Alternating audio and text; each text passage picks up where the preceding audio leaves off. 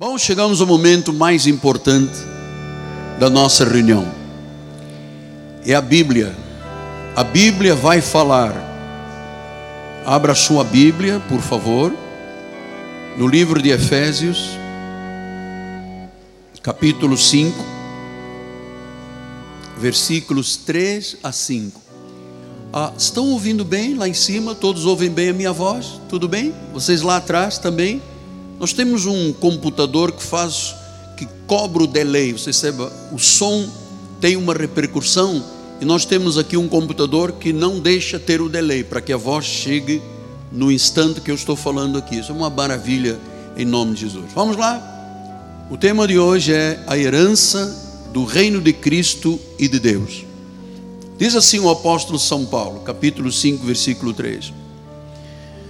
Mas a impudicícia e toda a sorte de impurezas ou cobiça nem sequer se nomeia entre vós, como convém aos santos. Nem conversação torpe, nem palavras vãs, nem chocarrices, nem coisas inconvenientes. Antes, pelo contrário, ações de graças. Sabei, pois, isto: nenhum incontinente ou impuro ou avarento que é idólatra tem herança no reino de Cristo e de Deus. Nenhum. Nenhum incontinente ou idólatra. Vamos ouvir o Espírito falar. Você está aqui para ser educado na palavra, pastoreado, alimentado, amado, protegido. E você sabe, quando nós colocamos um subnome neste ministério, nós dissemos: Igreja Cristo Viva, cidade refúgio do Rio de Janeiro. Você sabe que eu me sinto tão protegido neste lugar? Aqui nasce uma esperança no meu coração todos os dias. Este lugar é bom, este lugar é saudável, este lugar só tem gente boa. Em nome de Jesus, amém? Vamos orar a Deus.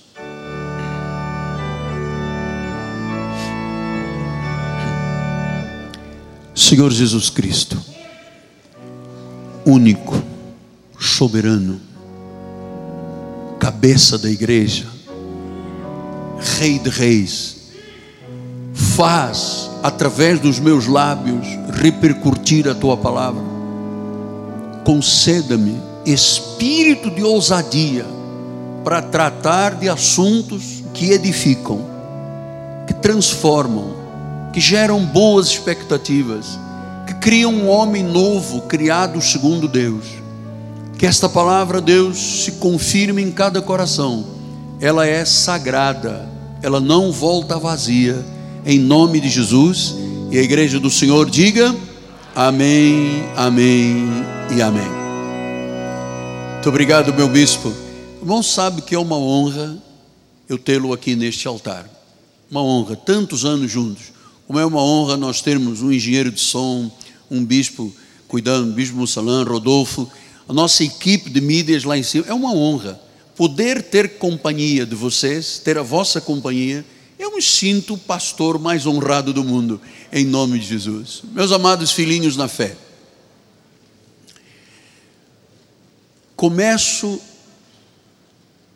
o meu sermão sempre com uma palavra de louvor a Deus.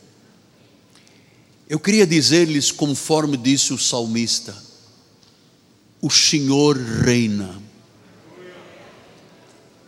Ele levanta do pó o pobre, desde o monturo, ele exalta o necessitado, ele nos faz sentar entre os príncipes desta terra, ele nos faz herdar um trono de glória ele nos coroou com honra e glória. O Senhor, do Senhor são as colunas da terra, é sobre elas que o mundo está estabelecido. Ele é Rei, Ele é Senhor, Ele é absoluto, Ele é o nosso Pai Celestial, Ele é o nosso suficiente Salvador. Não precisamos de mais nada nem ninguém, apenas a Sua graça. Meus amados filhinhos, já há cerca de três semanas que o apóstolo da igreja está tratando, através do estudo da carta aos Efésios, você sabe que Paulo escreveu epístolas. Epístolas são cartas escritas por apóstolos. E elas têm uma unção sobrenatural, porque as 14 epístolas que Paulo escreveu, portanto, do livro de Romanos ao livro de Hebreus, elas têm um conteúdo que supre todas as áreas da nossa vida, todas. Você vai entendendo isto desde que estudamos Gálatas, daqui a pouco vamos falar sobre família, desse livro, guerra espiritual depois. Então, é, Paulo deixou para a sua igreja, para a nossa igreja, para as igrejas de forma geral, um padrão de conduta moral. O que nos diferencia do povo pagão não é a cor do cabelo, nem as roupas compridas, nem os coques na cabeça ou não ir à praia, ou não ver televisão. Isso não nos diferencia de ninguém. Tem muita gente boa, no bom sentido, né? gente boa, que não faz nada disso e que não é salva. Mas o que nos diferencia nesta sociedade, que Paulo chamou de corrupta, que disse que nós teríamos que ser luzeiros, no meio de uma sociedade corrupta, ele disse isso aos filipenses. O que nos faz ser um diferencial é o quê? é o nosso padrão de conduta. Nada, eu posso fazer uma cara de santarrão, eu posso colocar uma Bíblia debaixo do meu braço, inclinar a cabeça e ficar com os olhos de peixe morto e fazer boquinha. Isso aqui não faz nada, isso não representa nada. O meu padrão de conduta da minha vida é o resultado daquilo que eu penso e daquilo que eu creio. Então, Paulo começa dizendo: olha, a impudicícia, impurezas, cobiças, ele diz, nós não podemos sequer nomeá-los. Então, é, quando um cristão tem algum tipo de comportamento dentro deste padrão mundo, na realidade, esta pessoa é incompatível com a vida cristã.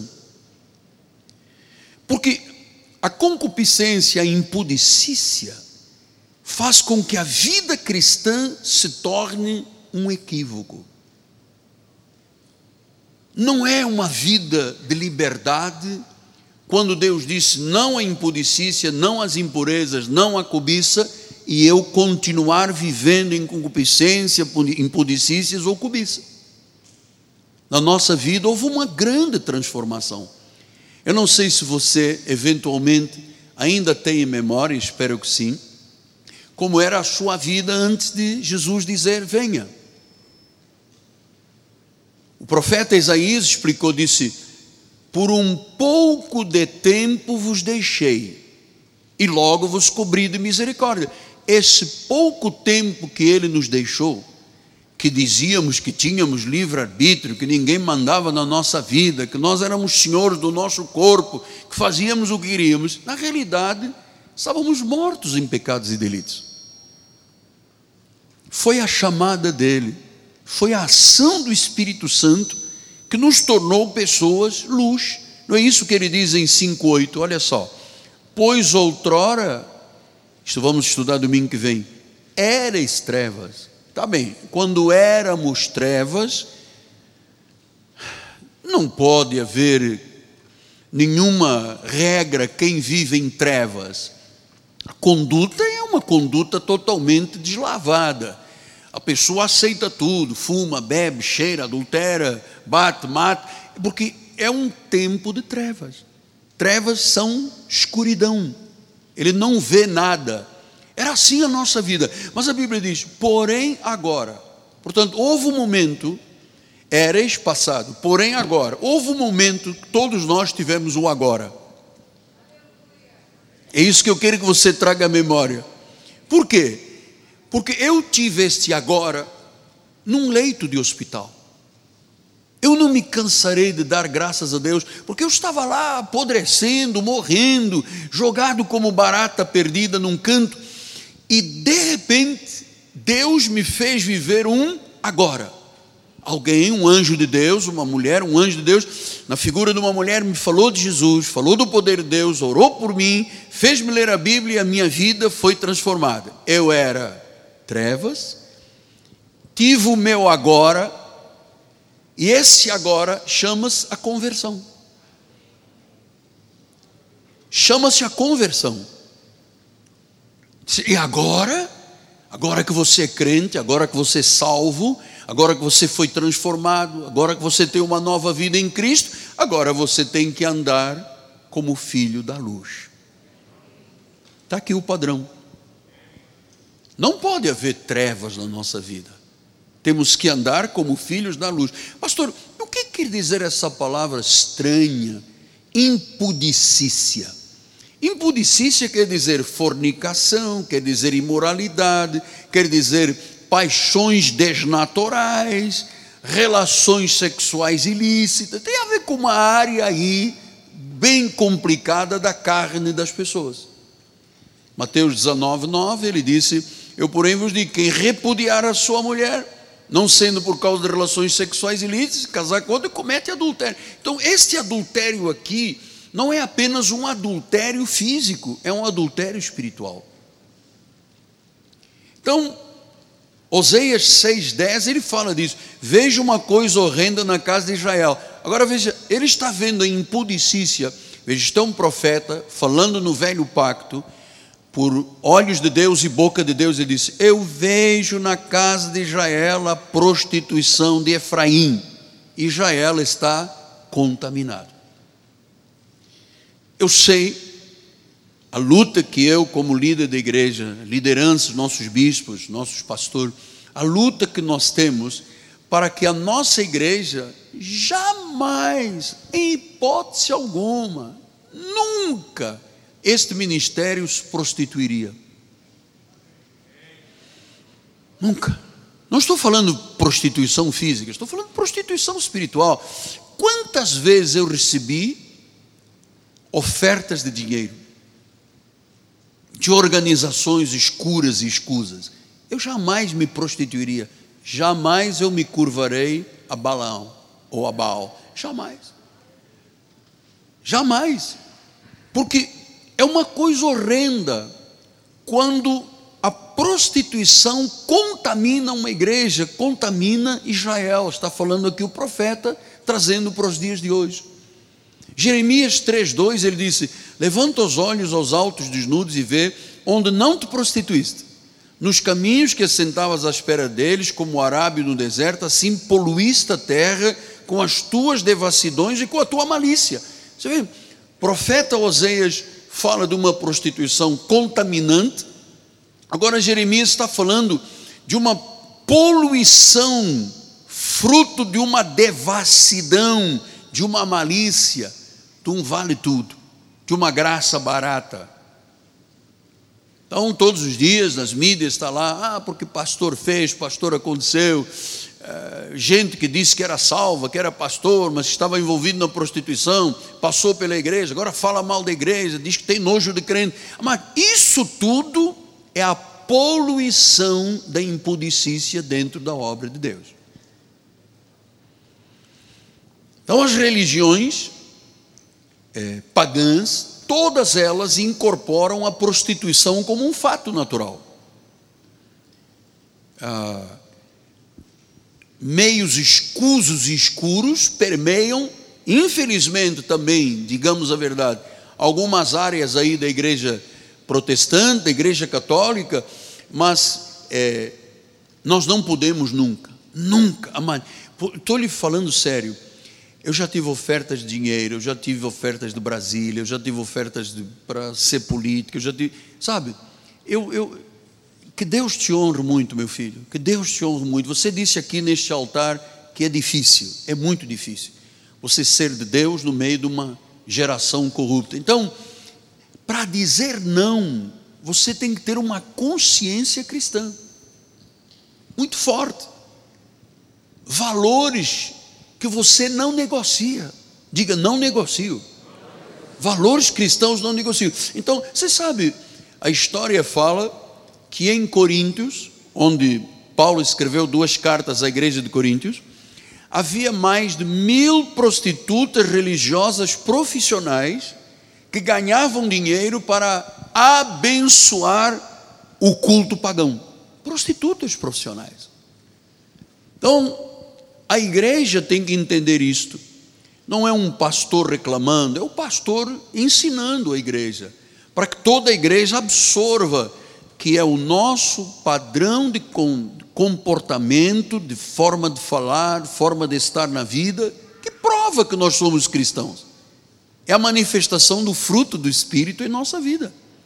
Então, Paulo, Paulo disse em Coríntios 5, 1 e 5: Geralmente se ouve que há entre vós imoralidade, imoralidade tal, que nem mesmo entre os gentios isto é haver quem se atreva a possuir a mulher do seu próprio pai. Então havia na igreja um rapaz que o pai tinha casado a segunda vez e que ele estava tendo relações com a madrasta.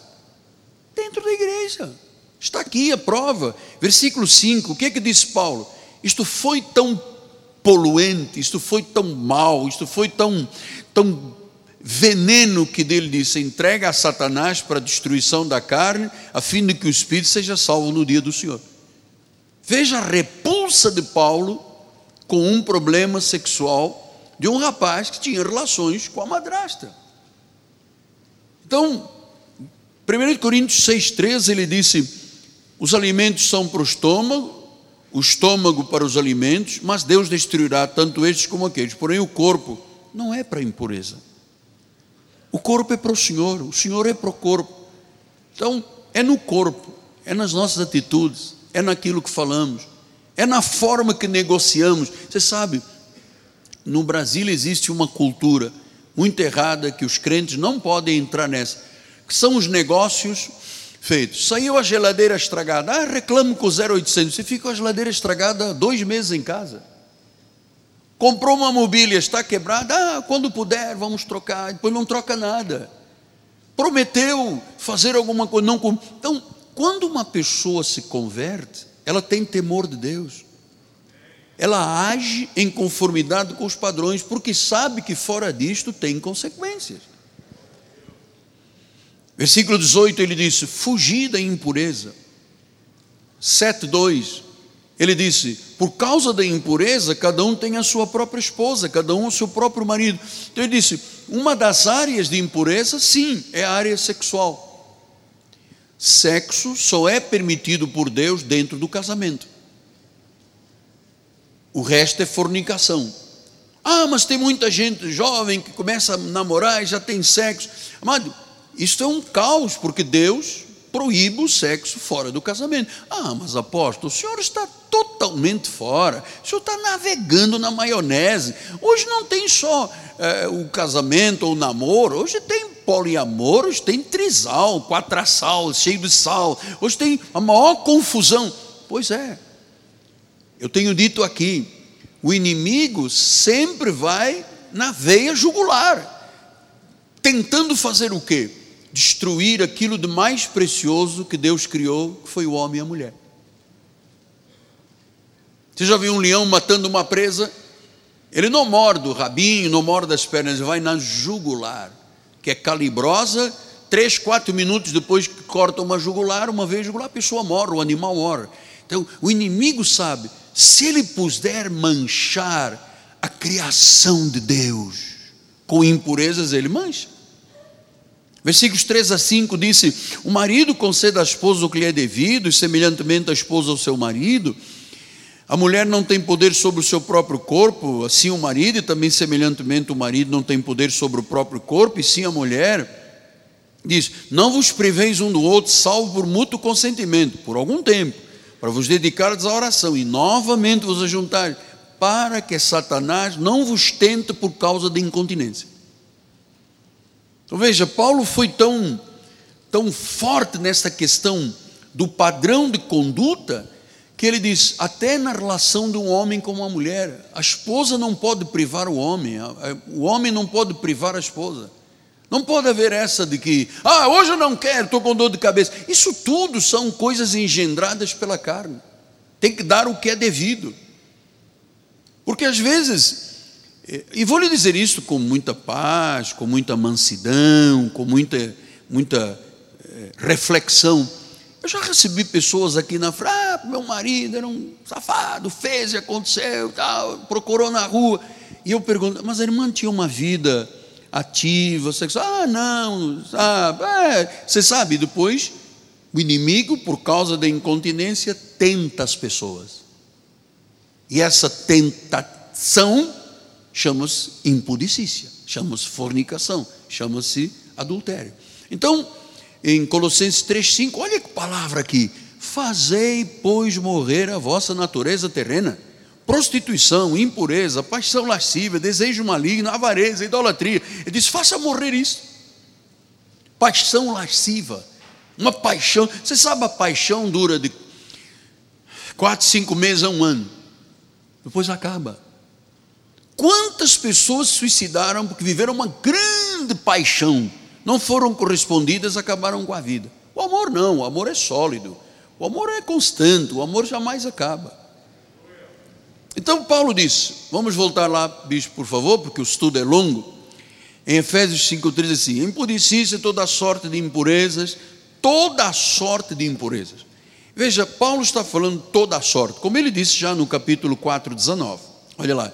Tendo-vos tornado insensíveis, se entregaram à dissolução, cometerem toda a sorte de impureza.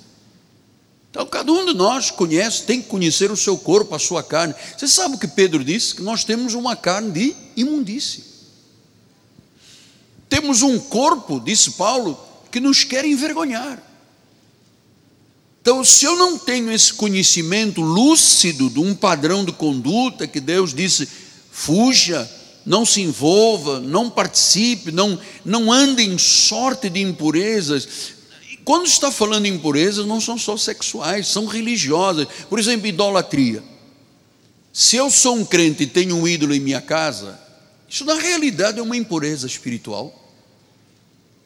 Isto é um ato de impureza espiritual.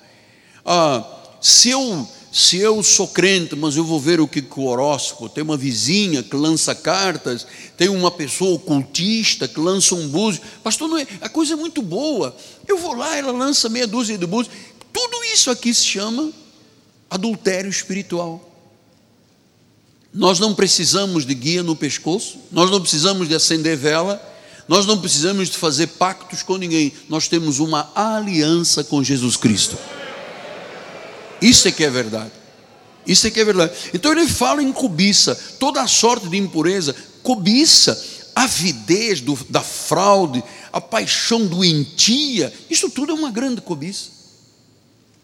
Você sabe que nós teremos esta luta contra a nossa natureza carnal enquanto vivermos. Enquanto vivermos.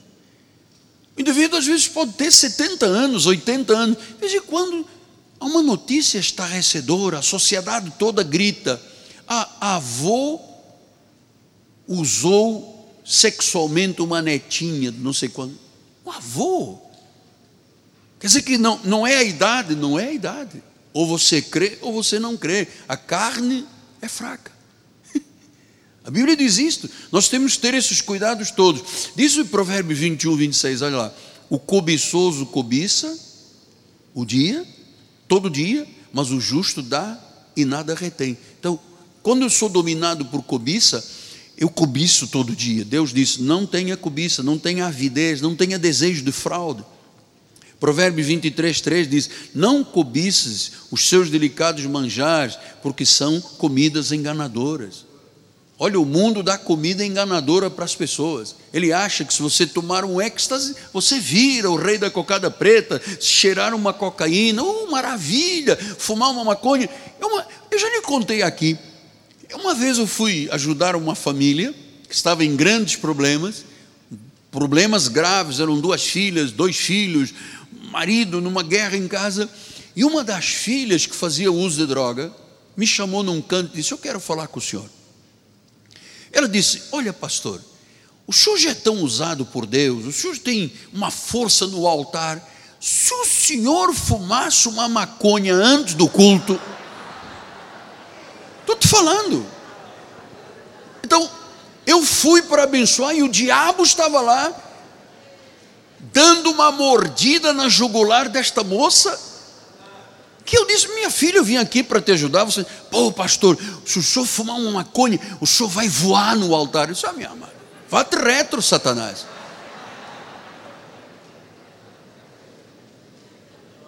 Arreda-te. Provérbios 28, 25 diz: O cobiçoso levanta contendas. O confia no Senhor, não, ele prospera. 1 Coríntios 10, 6. Ora, estas coisas se tornaram exemplos para nós, a fim de que não cobicemos as coisas más como eles cobiçam. Então Deus dá vários exemplos. Ele diz: não, não cobice por isso que eu acredito que o trabalho é uma bênção de Deus, amado. Trabalho é bíblico. Paulo diz: quem não trabalha não come. Então o trabalho é uma bênção. Vez em quando eu ouço uma pessoa dizer: oh, eu estou com muito trabalho. Dá graças a Deus, cara. Não param de vir clientes. Ui, levanta um clamor e agradece a Deus. Trabalho traz dignidade. Quem não trabalha não come. Então, para nós, o trabalho é uma bênção. Eu estava conversando ontem com uma moça, foi à nossa casa, e ela disse: Olha, apóstolo, eu nunca ganhei tanto dinheiro quanto eu ganhei durante esta pandemia. Já fiz obras na minha casa, já pus piso, já mudei a cozinha. Tudo quando o mundo estava gritando, eu estava trabalhando e não tenho mais horários para atender as pessoas. Então, não cobiçando. Versículo 7 não vos façais idólatras como uns deles, está escrito: o povo assentou-se para comer, beber, levantou-se para divertir-se. Até idolatria. Você sabe que idolatria pode ser um ídolo, uma estátua, pode ser uma folha de quatro, um trevo de quatro folhas, pode ser uma fotografia de um santinho, pode ser muita coisa. Se há algo que está ocupando o lugar de Deus, é idolatria. Você está a entender? Se há algo que está ocupando o lugar de Deus, é idolatria. Ah, pastor, é porque o senhor não tem um carro igual ao meu. Eu tenho um Fuscão preto, tala larga, roda branca, do ano de não sei que, antes de Pedro, dos Pedro II, apóstolo, eu, sábado eu me deito debaixo do carro, eu lavo peça por peça. Eu, a minha mulher me chama para almoçar e diz: Chega para lá, preta, eu estou agora cuidando do meu pretão. Uma coisa o carro, o carro, o carro. Ontem estava ouvindo uma, uma atriz que disse: Eu tinha duas Mercedes, uma perdi para um partido político, outra perdi numa enchente. Duas Mercedes. Então não é o carro. Amado, não ponha o coração nas coisas desta terra. Aqui, o, aqui o, a ferrugem consome. Põe as coisas e os teus olhos nas coisas de Deus. Então, ah, Disse, disse Paulo, vamos voltar lá, bispo, por favor, em 5,3. Nem sequer se nomeie entre vós como convém aos santos. Então há coisas que nós não podemos, nem devemos, nem falar. Diz: não nomeie, não fale disso, não traga isso para a comunidade. Olha o teu padrão de vida. Olha a tua conduta. Tem impureza, foge. Tem idolatria, tira. Pastor, mas é um, é um ídolo, é de ouro. Foi vovó que me deixou. Derreta, jogue fora, derreta, faça um anel novo. Mas não deixe ídolos em casa. O que entristece Deus não pode ser guardado pela nossa vida. Então, diz que não se nomeie como convém aos santos. Eu quero lembrar-lhes eu disse isto semana passada, mas eu quero aprofundar este conhecimento. O Evangelho, ouça filho, vocês estão lá em cima, ouçam com atenção. O Evangelho é sempre o objeto central dos ataques satânicos. O grande objetivo de Satanás é parar o Evangelho. Sempre foi. Travar. A gente entra na televisão, uma guerra tremenda, uma fúria de Satanás, está na televisão, está nas mídias. Então, o que, que a maioria das igrejas faz? Não faz nada. Para não enfrentar essa fúria do inimigo que tem como objetivo o ataque ao Evangelho e a divulgação do Evangelho. Aí o inimigo cria o quê? Religiões falsas, faz oposição e perseguição à igreja, cria doutrinas falsas, cria uma hipocrisia religiosa. Amados, é assim, com todo respeito, mas nós temos que falar isto. Oh, o Papa, o senhor que deveria ter o, a conduta das chaves da Santa Sé, vem se mete numa área dizendo: não, nós temos que apoiar o casamento homossexual. Aí vem outro teólogo e diz: não, tem coisa na Bíblia que está desatualizada. Nós temos que atualizar. Amados, a Bíblia é inerrante. A Bíblia não tem tempo. Foi para o passado, é para o presente, é para o futuro. Então nós não temos que atualizar. Jamais nós podemos tocar na palavra de Deus. Gera maldição. Você sabe o que é maldição? É a ausência de Deus, é o vazio espiritual, é a doença, é a pobreza. Amado, nunca aceite, desliga o seu rádio, muda a sua televisão, se você ouvir um pregador dizendo a Bíblia está desatualizada. Isso são táticas que o inimigo usa para impedir a propagação do evangelho por todo mundo. Eu já lhe falei semana passada, volto a falar, amado. Temos feito neste ministério uma avaliação da Igreja de Jesus nos dias atuais. Eu tenho muito cuidado de falar só o que eu conheço, aquilo que eu detenho como verdade. Amado, Deus criou uma reforma na Igreja Católica em 1505 com Martinho Lutero. Daí, da reforma chamada Reforma Protestante, a Deutsche Reformed Church, a Igreja Reformada Alemã, que nós participamos, somos raiz deles. Então, criou-se a Igreja da Reforma. Aí apareceu a Assembleia de Deus Batista Cristo Vivo. Todas as igrejas nasceram da Reforma. Mas quando você vê características que não são da reforma, num lugar que tem uma placa chamada igreja, você em vez de encontrar uma igreja reformada, você encontra uma igreja deformada. Então, amados, olha o que, que deforma uma igreja. Efésios 4, alguns versículos, se não estiverem aí na sua apostila, por favor, vá anotando do lado da apostila. Efésios 4,14. Não mais sejamos como meninos agitados de um lado para o outro, levados ao redor por todo o vento. Sabe o que é vento? O vento. Oh, porque tem um óleo santo, porque tem um sal grosso, porque tem um, um caroço não sei de quê. Então, vento de doutrina. Agora, quem é que cria ventos de doutrina? Porque doutrina é solidez. Doutrina é alicerce. Doutrina é rocha. Quem cria ventos de doutrina que passam, o tempo dilui?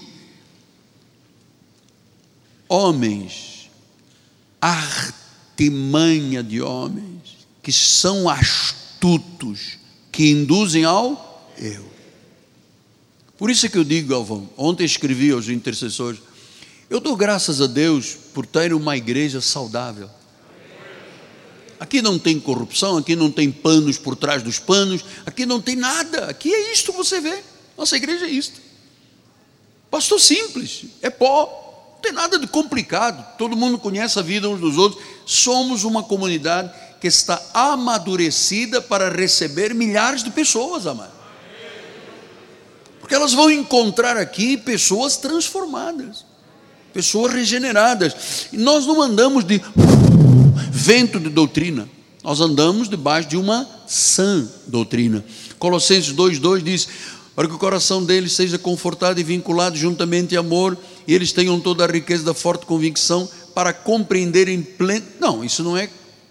Esse é Colossenses 2,2? Ah, bispo, perdão, é 2,8. Ah, será que eu estou ficando velho? Você sabe que eu tenho um irmão quatro anos mais novo que eu? Que vive nos Estados Unidos, espero que ele esteja participando do culto. Quando eu ligo, aí Amilcar, como é que você está? Oh, eu estou muito doente, eu estou cheio de dores, eu estou muito velho. Primeiro ele faz um discurso de fim do mundo. Depois vamos começar a falar. Já está normal. Então, olha lá. Eh, Colossenses 2,8. Cuidado. Você sabe como é que se chama esta palavra do grego? Blepo. Cuidado. Que ninguém vos venha enredar com a sua filosofia, com vãs sutilezas, tradição dos homens, rudimento do mundo, mas não segundo Cristo. Amados, em Cristo não há filosofias, não há vãs sutilezas. É pão, pão, queijo, queijo. Tem um telefone aí tocando, amado. Olá, vamos mais uma passagem. 1 Timóteo 1,10 diz: impuros, sodomitas, raptores de homens, mentirosos, perjuros, e para tudo quanto se opõe à sã doutrina. Então nós temos uma doutrina sã, saudável, verdadeira, a única. Porque alguém perguntou: oh, quem tem a capacidade de dizer que há uma doutrina certa? Eu, nós. Porque nós vivemos a sã doutrina o pacto da graça, de melhores e superiores promessas. Não temos parte com Moisés. Aqui não tem Moisés nesta igreja. Tem sacrifício, vigília, sal, óleo, paga o preço, lambo. Não tem. Aqui o justo vive por fé. Esta é a igreja do novo pacto. Então ele disse: tudo que se opõe à sã doutrina é impureza. Por isso que eu vejo as pessoas discutindo na internet, não, porque não existe, porque não pode, não mais dizem, não. Amar, todo aquilo que se opõe à sã doutrina é impureza, é perjúrio, é mentira. Então nós temos, graças a Deus, o cuidado nesse ministério. Se o apóstolo prega, se os bispos pregam, se os pastores pregam, amado, nós passamos todas as mensagens todas as mensagens. Os bispos, quando pregam, passam para mim. Apóstolo, eu vou pregar sobre isso. Eu digo, liberado, está em linha com a graça. Pastor Bruno sabe disso, está em linha com a graça. Bispo de Portugal, quando prega, passa para mim e diz: está correto, está liberado, está em linha com a Nós temos esse cuidado com a sã doutrina. Veja o que diz em 2 Timóteo 4,3: haverá um tempo em que não suportarão a sã doutrina. E nós estamos vivendo esse tempo, amado. Veja, quando nós começamos a pregar sobre predestinação, sobre eleição, sobre soberania, sobre falso livre-arbítrio, né, sobre os quatro mundos, todos esses temas que são defesas de tese do nosso ministério. Martinho Lutero teve 95 teses. Graças a Deus, aquele tempo para cá, Deus iluminou mais ainda.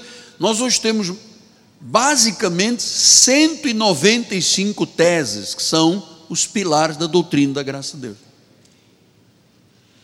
Mas haverá um tempo que não suportarão.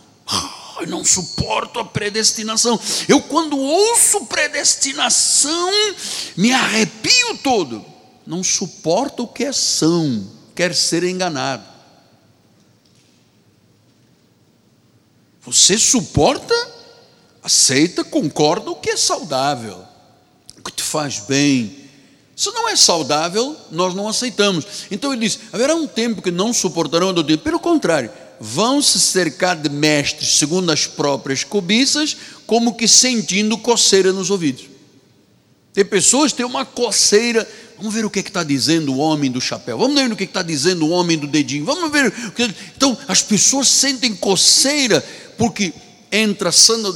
Você sabe que Muitas vezes eu estou pregando e a pessoa se levanta, bate com os pés lá na porta e vai embora. Porque evangelho, amado, gera mudança. Evangelho gera um comportamento, evangelho gera uma atitude de fé. Evangelho é viver na luz. Então a pessoa não quer mudar, se o pastor tocou numa área, vou-me embora porque eu, eu quero continuar pecando. Se ele está falando disso, não serve para mim, vou procurar outro lugar.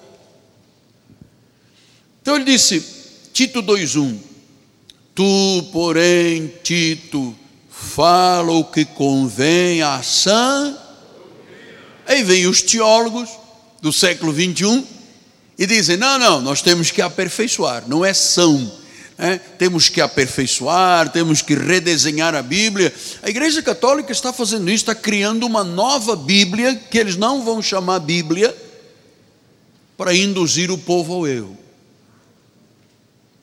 Então eu vou gritar enquanto os meus pulmões e as cordas vocais permitirem para defender a fé evangélica.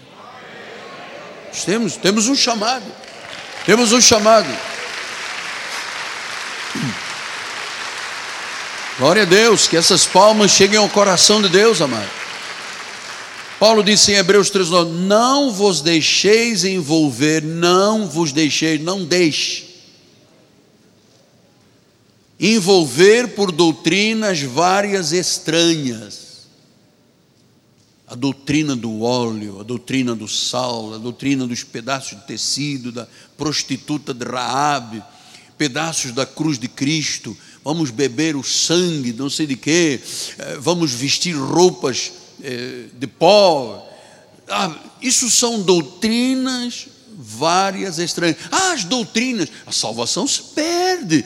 O senhor não sabe, salvação se perde. Olha Judas. Amado, Judas era filho da perdição. Já era filho da perdição. Mas nós temos Caim matando Abel. Vai lá ver em 1 João 3,2 que Caim era do maligno. Pastor, então pode um crente verdadeiro, honesto, sincero, comprometido se tornar um maligno? Não. Jesus disse: Das minhas mãos, quem pode te arrebatar? Ninguém. Ninguém. Ninguém te arrebatará. Então ele diz: Não vos deixeis envolver por doutrinas estranhas, várias, por, por quanto que vale é estar o coração firmado com a graça. Acreditar na graça. Acreditar no pacto perfeito de melhores e superiores promessas. Paulo disse aos Hebreus: a lei nunca salvou ninguém, é fraca e é inútil. Sim, mas a tradição, olha, a tradição, por causa da tradição, Jesus não pôde fazer muitos milagres. A tradição destrói a palavra. Amados, nós nesse ministério, doa quem doer aí fora, nós vamos ficar sempre dentro da Bíblia Sagrada. Eu ensinei isto há 30 anos. Está na Bíblia? Eu creio.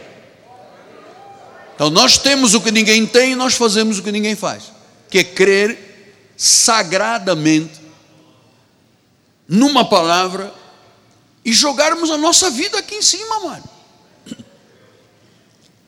Você não pense que eu acredito na Bíblia, mas tenho aqui um pensador que está me ajudando. Não tenho nada. Eu tenho Jesus. Pastor, mas o senhor é um homem de sorte. Nunca tive sorte na vida. Eu sempre tive Deus na minha vida. Diz doutrinas várias estranhas. Você tem que ter o coração confirmado com a graça. 1 Timóteo 4,1. Olha, hoje é um almoço dobrado, hein? 1 Timóteo, ora o Espírito afirma. Quem está afirmando o Espírito Santo? Nos últimos tempos, alguns, graças a Deus não são todos, alguns apostatarão, se desviarão, abandonarão, virão as, virarão as costas, apostatarão da fé, porque vão obedecer a quê? Espíritos enganadores e ensinos de demônio. Então, onde que o espírito enganador e o ensino demônio se baseia? Em lugares chamados igrejas, não são igrejas. Não é por você ir beber uma água de coco, que custava um real há um ano atrás, ou dois anos atrás, agora já custa 15 reais. Lá na Barra, eu, ah, porque eu estou aqui na praia, é pecado vir à praia. Não é pecado vir à praia, é nada. Ah, mas o sol, o sol foi Deus deu, é vitamina D, apanhe todos os dias sol, pegue, duas horas se for possível. Só vai fazer bem aos teus olhos, aos teus ossos, à tua saúde. Agora, diz que tem espíritos enganadores. E você sabe, Pastor Marcelo, você olha nos olhos e vê quem é o enganador. Ensinos de demônios. Quer dizer que é possível uma pessoa estar num púlpito ensinando o que é do demônio. Eu não te falei que o diabo quer exatamente destruir a obra-prima de Deus, que é o homem e a mulher. Então ele vai aonde? Na jugular. Ele não dá mordida na coxa, é na jugular. Que é para que a pessoa três, quatro minutos depois já perdeu a vida, porque é muito calibrosa. Quando é na artéria carótida, ainda tem várias ramificações e tal, a pessoa ainda pode se salvar. Mas na jugular não salva.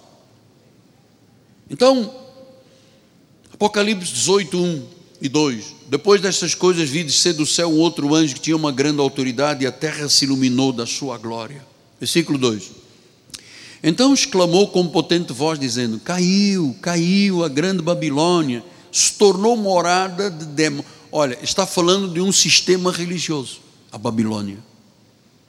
Ele diz: se tornou morada de demônios, covil de toda espécie de espírito imundo, esconderijo de toda, todo gênero de ave imunda e detestável. Você sabe o que é um lugar, um sistema religioso que é morada de demônios e covil de todo espírito mau? Então não é verdade que toda religião é boa, nunca foi verdade. Só há um caminho, só há uma verdade, só há uma vida, Jesus. Apocalipse 3:9 ele diz: Eis que farei algum dos que são da sinagoga de Satanás. Quer dizer que há sinagoga judaica e há sinagoga de Satanás. Quer dizer que há lugares que estão lá com a Bíblia. Aliás, a maioria dos centros espíritas começam suas atividades com a Bíblia que, que o inimigo faz? Engana, ele diz: está vendo, aqui também tem Bíblia, aqui também tem Jesus, aqui também tem Deus. E as pessoas estão aí perdidas no meio desse tremenda armadilha que o inimigo criou. 2 Coríntios 11, 3 a 4. Receio que assim como a serpente enganou a Eva com a sua astúcia, assim também seja corrompida a vossa mente, se a par da simplicidade e pureza devidas a Cristo. Como é que uma pessoa é corrompida? Lembra que eu estou dizendo desde domingo passado? Satanás vai na veia carótida. Então, perdão, na veia jugular. Ele, na carótida tem ramificações e a pessoa sal. Na jugular não. Então ele vai na jugular. Ele diz: a serpente foi na jugular de Eva. Pá, Eva, podes comer, não tem problema. Mas Deus disse que não. Ah, esquece Deus. pecado entrou, a desarmonia entrou o afastamento entrou, a maldição entrou. Então ele disse: é, como é que o inimigo faz para corromper a mente e a pessoa se afaste do que é verdade, o que é são, o que é simplicidade, o que é pureza? O que, é que ele faz? Olha aqui. Se na verdade vindo alguém prega um outro Jesus, que não temos pregado, não é o da graça, se você aceita um espírito diferente que não temos recebido, nós recebemos o Espírito Santo, ou um evangelho diferente não temos abraçado, nosso evangelho é da graça, diz que a essas pessoas vocês toleram? Eu vou lhe dizer uma coisa: eu não tolero a lei. Não tolero. Porque a lei é um ministério de condenação à morte. Amado, a lei já me fez sofrer muito. Eu sei o que, que eu passava horas e horas, duas horas com o Pai, duas horas com o Filho, duas horas com o Espírito Santo. E eu ficava numa luta, se eu não conseguia fazer seis horas de oração, meu Deus, eu me esqueci de falar com o filho, agora o pai deve estar com ciúmes, o Espírito Santo está batendo as, as asas. Amado, era uma confusão na minha cabeça violenta. Hoje, que há muito tempo, claro, para cá, 30 anos, a vida de comunhão com Deus é uma alegria para mim. Alegria. Eu tenho prazer de estar aos pés de Deus. Então, são as falsas doutrinas que Satanás ganha posição dentro das igrejas. Eu sei que muitas pessoas aí fora pensam que eu sou um reformado paranoico. Como é que pode? A tradição diz uma coisa e ele vi contra essa. Amado, eu não vou contra, eu sou a favor do evangelho da incircuncisão que Deus deu a Paulo para os gentios. Não tenho paranoica de nada. Eu luto é contra os ensinos falsos. Lembra-se que Paulo disse em Atos 20, 29 a 31, ele disse: Eu sei que depois da minha partida entre vós penetrarão lobos vorazes. Paulo saiu de Éfeso e disse: Quando eu sair da igreja, com a minha cajado de autoridade, vão entrar lobos com fome, vorazes que não pouparão o rebanho. Ele disse depois: dentre vós mesmos. Então, se nós não tivéssemos um cuidado, um zelo, que me consome às vezes, amado, com as questões espirituais, com as questões de conduta, com as questões de palavra, com o que se, o que se faz de negócios, assina contrato. Amado, se nós não tivéssemos esse cuidado, diz que dentre vós mesmos se levantarão homens falando coisas pervertidas para arrastar os discípulos atrás deles. Depois ele diz no versículo 31: Vigiai, lembrando-vos por três anos, noite e dia, não cessei de admoestar com lágrimas. Então Paulo chorava na igreja. Paulo chorava. Gente, é por graça, é por predestinação, é por eleição, é um pacto melhor, é superior. Deus te conheceu antes da fundação do mundo. Teu nome está no livro da vida, ninguém pode apagar. Então ele chorava. E hoje eu vejo os teólogos, em vez de chorar, escarnecer de Deus. Paulo chorava. Então por isso é que Paulo disse, vamos voltar lá em 5:3b. Nem sequer se nomeia entre vós como convém aos santos. Então tem coisas, amado, que nós, quando conhecemos, temos que nos afastar. Não, nem sequer devemos de falar. Então, é, a nossa sociedade tem hoje uma nova moralidade. Moralidade é moralidade. Não é, ah, nós temos uma nova moralidade. A sociedade se ofende quando a igreja mostra biblicamente que Sodoma e Gomorra foram condenados por causa da sodomia, por causa do homossexualismo e lesbianismo. Então, quando se diz isso, as pessoas dizem: é aí, temos que atualizar estes versículos aqui, tirar da Bíblia. Como a Igreja Católica tirou de Êxodo 20, onde diz: Não terás imagens de pintura, escultura, não as adorarás, nem lhe darás culto. Eles tiraram estes versículos. Então, é, diz que é como convém aos santos. Quem são os santos? Os santos são os convertidos. São aqueles que têm um padrão de vida bíblico. São um povo de Deus. Colossenses 1,13, ele explica aqui: olha, ele nos libertou do império das trevas. Já libertou. Eu não posso andar em trevas, eu não posso permitir trevas na igreja, não posso permitir nada que não seja padrão bíblico dentro da igreja. Então, este é um clamor que o Espírito Santo está falando nestes últimos tempos. Nós não podemos nos deixar arrastar pelo paganismo, pelo modismo, pelo liberalismo espiritual. Não podemos. Então ele diz também no versículo 4, estamos caminhando para os 10 minutos, já é? 7, 10 minutos, vamos lá. Efésios 5, 4. Ele disse, Efésios 5, 4, nem conversação torpe, nem palavras vãs, nem chocarrices, nem coisas inconvenientes, antes pelo contrário, nós temos que dar ações de graça.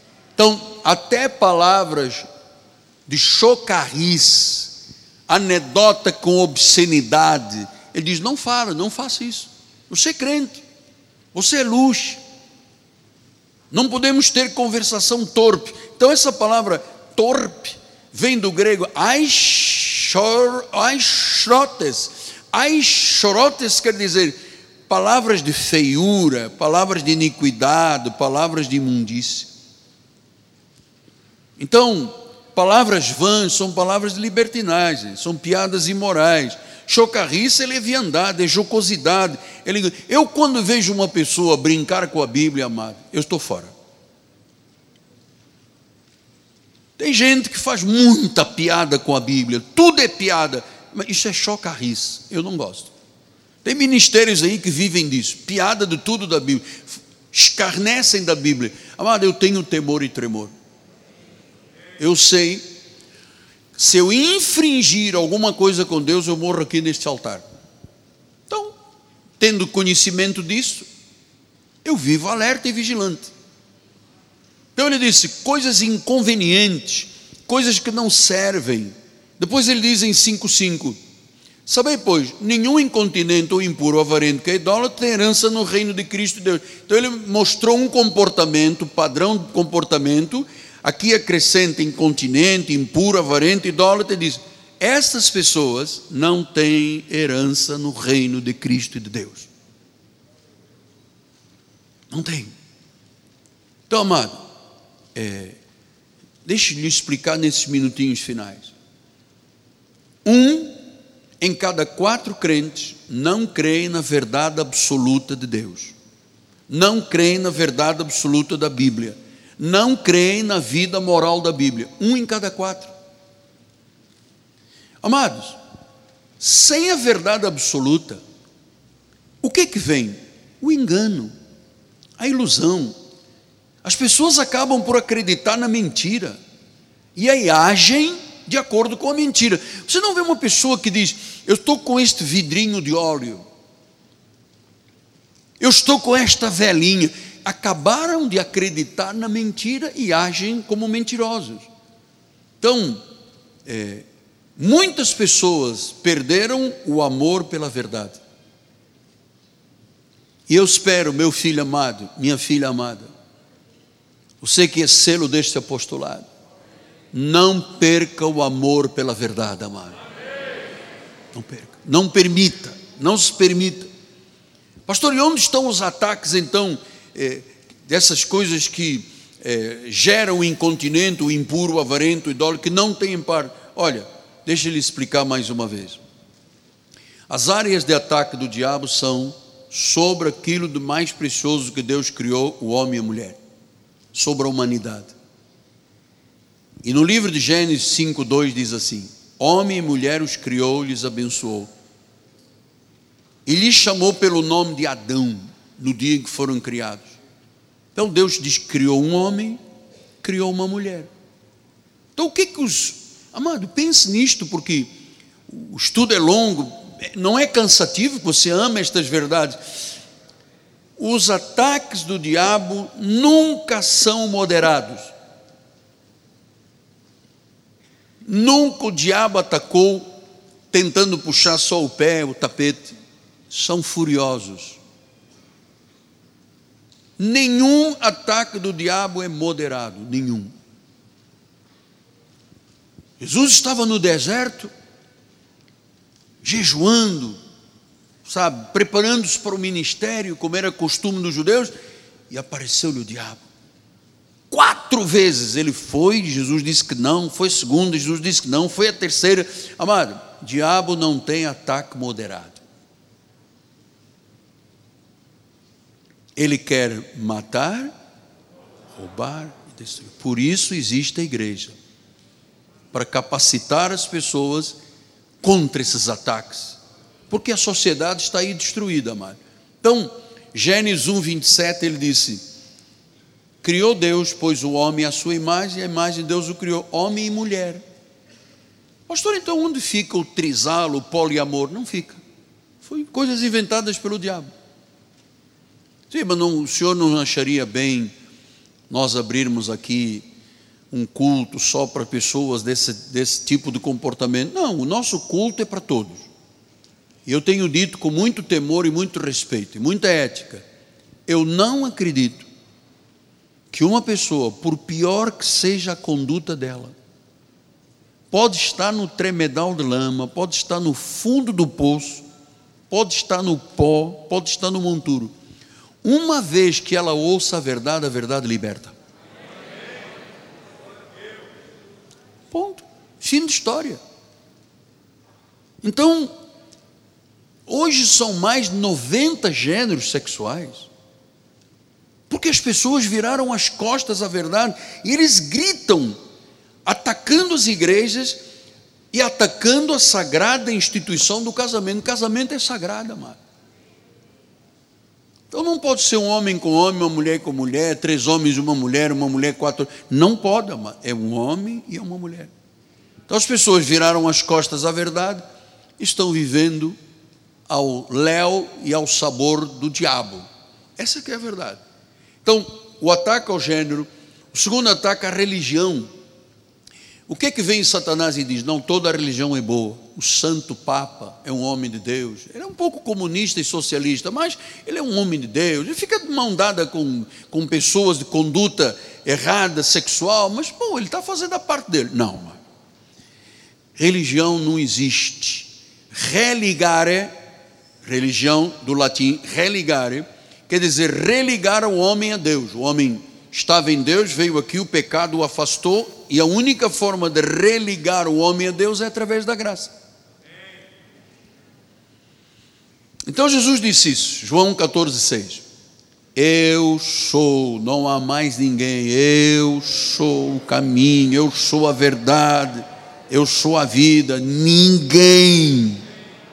Então não existem várias religiões, existe um Deus único e verdadeiro, o Senhor Jesus Cristo, está falando ao teu coração, habita dentro de você, transformou a tua vida, te regenerou, tu és um novo homem, tu és uma nova mulher.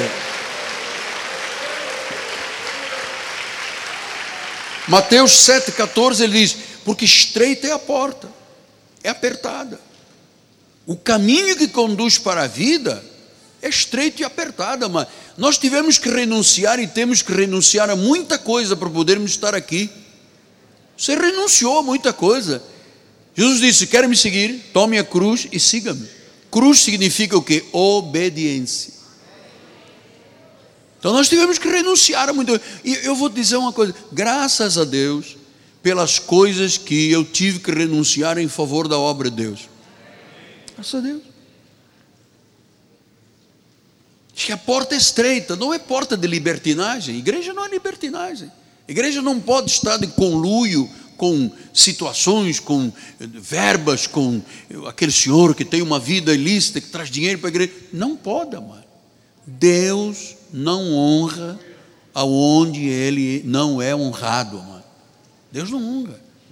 Então, o ataque à religião também é a questão primordial. Não existem muitos caminhos, existe um único caminho. O ataque à educação. Veja como é que o inimigo foi na veia jugular da educação. O que é que diz Provérbios? Provérbios 18, 15 diz: O coração do sábio adquire conhecimento, o ouvido do sábio procura saber. Nós procuramos saber. Pastor, aqui um estudo demora uma hora e meia. Ah, mas tenha paz, você vai viver uma semana toda, você precisa disto. O senhor não podia dar um versículozinho, cantar um corinho e irmos embora? Não. Deus não te trouxe aqui para não seres pastoreado. E eu não sei pastorear a não ser com a Bíblia Sagrada. Eu não tenho uma tática de marketing para te absorver e para fazer os teus olhos virarem ao contrário. Não tenho. Eu prego a verdade, a verdade que liberta. Então, qual é o ataque que está havendo hoje? Ataque ao ensino. Você veja, criaram um kit gay para ensinar a criancinha como é que não sei o quê, como é o pipiu, como é que não é um pipiu. Amado, o Estado não tem nenhuma responsabilidade com a educação sexual dos nossos filhos. Não tem. Não pode ter. Quem ensina e educa é o pai e a mãe, amado não é o Estado. O Estado não pode se meter na vida das pessoas. Então, criou-se um mantra na nossa sociedade. Né? Criou-se um mantra. E, e, claro que esse mantra é hoje. Se eu falar errado, o senhor me corrija, por favor, tenha liberdade, estou aqui submetido à igreja. Mas há uma parte considerável do ensino universitário no Brasil que não tem mais ensino. Eu vi vídeos as universidades todas quebradas, cheias de. não há aulas, e, e, às vezes ficam seis meses. Tem alunos para fazer quatro anos numa universidade federal ou do estado, levam oito. Porque lá tem droga, lá tem sexo ilícito, lá tem gratuidade, então posso ficar aqui. Então atacam o ensino, querem, querem fazer com que as nossas crianças digam: eu não tenho gênero, eu vou chegar aos seis anos e eu vou optar. Como é que uma criança de seis anos opta por quê? Ah, o dia estava lendo uma matéria de uma família italiana que tinha um filhinho pequenininho. Então disse: Ah, o pai disse, desde os dois anos de idade que eu já percebi que o meu filho não era filho, era uma filha. Dois anos, dois anos nem fala. Dois anos nem fala. Nossa neta está começando agora. Fala vovô Miguel. Vivô, vivô Aquel. Não, fala Miguel. Pinguel. Não, fala. Então, como é que você ensina uma criança que fala em vez de Miguel, Aguel, Pinguel? Como é que você pode dizer que essa criança tem a capacidade de dizer não? Desde os dois anos. Então, aos seis anos, começa a tomar hormônios, porque vai fazer uma transição. Isso é um ataque do diabo. Isso é uma vergonha. Diz o Boris Casoy, é uma vergonha. Então, nós somos evangélicos, temos que combater isso aqui, lutar com a fé. Não é sair na rua com arma, nem com eh, taco de beisebol, é com a verdade, amado. A verdade é que prevalece. Provérbios 1,10 diz isso, filho meu. Amado guarda, filho, por favor, guarda este versículo, faça uma roda volta, depois escreva e ponha na sua geladeira com aquele imãzinho da farmácia, todas as farmácias mandam, eu tenho 500 lá na nossa casa. Filho meu, se os pecadores querem seduzir-te, então eles querem seduzir com o gênero, com a religião, com a educação errada. Se os pecadores querem seduzir-te, não consintas. Agora vou fazer-te esta pergunta: se um pecador quiser te seduzir, o que que você faz? Verdade? No duro? Não consinta. Então, 75% hoje dos universitários são voltados para o socialismo, para o comunismo, mas não tem nada a ver com isso. A minha especialidade não é política. Política eu entrego aqui ao Alberto. Minha especialidade é Bíblia. Bíblia, a verdade. Então, todas as nações que optaram por esse estilo de governo estão empobrecidas, estão miseráveis. Nunca funcionou no mundo, nunca. Então, Vamos voltar lá. Passaram os 12 minutos, olha só, eu tinha prometido. Diz que não tem herança no reino de Cristo, de Deus. Então significa que nós não podemos ficar obnubilados com essas questões, ofuscados, obcecados pelas coisas do mundo. Você não pode se deixar obnubilar com as coisas do mundo. As coisas do mundo na nossa vida já passaram. Tudo se fez novo. Então nós fomos feitos à imagem e semelhança do Senhor. Ele nos deu vida. A nossa vida tem muito valor, filhos. Ele nos comprou com o seu sangue. Você tem que viver o melhor da vida já, agora. Para você ir longe na tua vida. Tua vida tem valor. Tua vida é importante. Não importa a tua cor, amado. Isso é outro mantra da sociedade chamado racismo. Nós não aceitamos a questão racial nem neste ministério.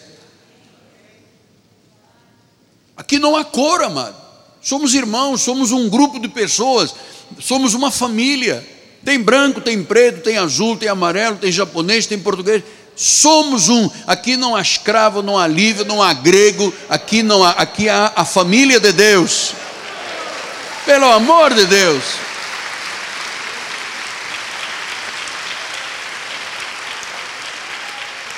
Então, amado, o que você imaginar na sua alma é aquilo que você é. Você não é inadequado. Você não é inferior.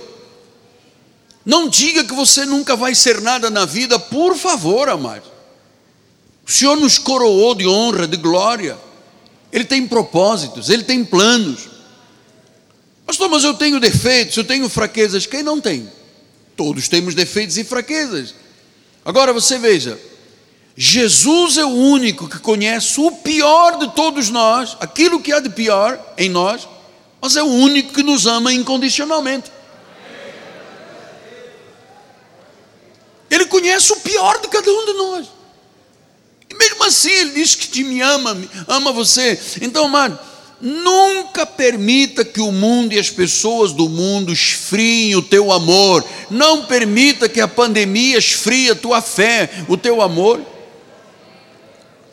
Pastor, mas eu estou num deserto. Se ele te deixou chegar a um deserto, agradeça, porque vai chegar a terra prometida à tua vida. E eu, eu disse semana passada, lendo a Bíblia Sagrada, eu encontrei muitos erros, todos eles em mim. Todos os erros da Bíblia, na realidade, estão na minha vida. A Bíblia é inerrante. Então, concentre-se, amado. Não se concentre nas suas fraquezas, concentre-se em Jesus.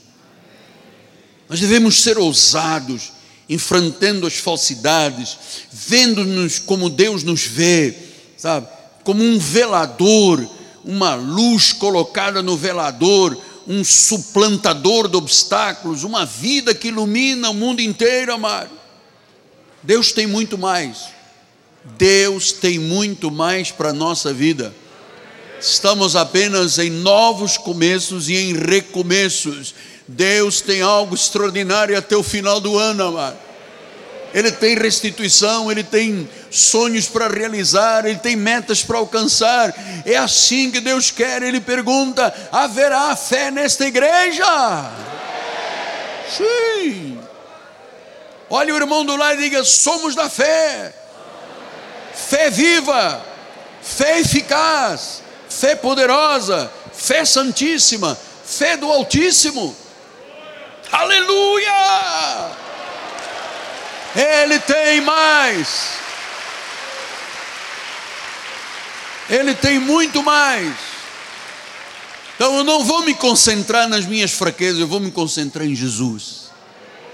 Em Jesus. Em Jesus. Nas suas verdades. São estas verdades que dão vida. São estas verdades que libertam. São estas verdades que geram um novo homem, uma nova mulher. Você crê nisso? Vamos orar ao Senhor. Estamos diante da Bíblia, amado. Eu amo a Bíblia. A minha Bíblia diz aqui: Bíblia sagrada. Eu luto por esta palavra. Há 46 anos que eu luto por esta palavra. Nunca vi Deus falhar em alguma coisa, nunca. É sagrado. Pai amado e bendito. Eu te louvo, Pai. Eu te engrandeço. Eu te glorifico. Eu te exalto. Eu me curvo diante da tua glória. Eu sou pó, Deus. Mas por misericórdia, Deus, tu tens usado a minha vida. Com todas as minhas fraquezas, com todas as minhas fragilidades, tu tens usado a minha vida para cuidar, cuidar de um povo que tu chamas o meu povo, minha amada, meu rebanho, minha noiva. Eu estou aqui curvado, Deus, porque a minha suficiência vem de ti. Eu não sou capaz sequer de pensar. Tu sabes, Deus, eu demoro às vezes seis, sete horas para preparar uma mensagem que eu libero em 40 minutos, porque eu não sou capaz. A minha suficiência vem de Deus. A tua suficiência vem de Deus.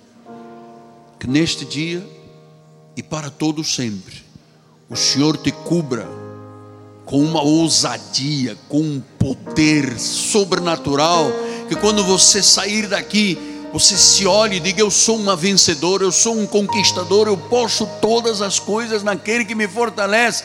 Eu repudio essa pandemia, eu não aceito o medo que o governo intenta contra a minha vida. Eu declaro que eu sou cabeça nesta terra, eu não sou cauda, eu estou por cima, eu não estou por baixo. Eu tenho tesouros do céu para emprestar e não tomar emprestado. Recebemos esta energia, esta força, esta luz da palavra, este encorajamento da palavra, para batalharmos pela fé cristã, para defendermos valores que a própria igreja aí fora já não defende mais os valores da verdade. Os valores da verdade. Então, que o Senhor te cubra com essa graça maravilhosa. Que os anjos de Deus sejam a tua proteção, que a palavra seja a tua verdade, que o Espírito seja o guia da tua vida. Jesus Cristo, Pai. Jesus Cristo, Pai. Amém, amém e amém. Você gostaria de dar um aplauso ao Senhor?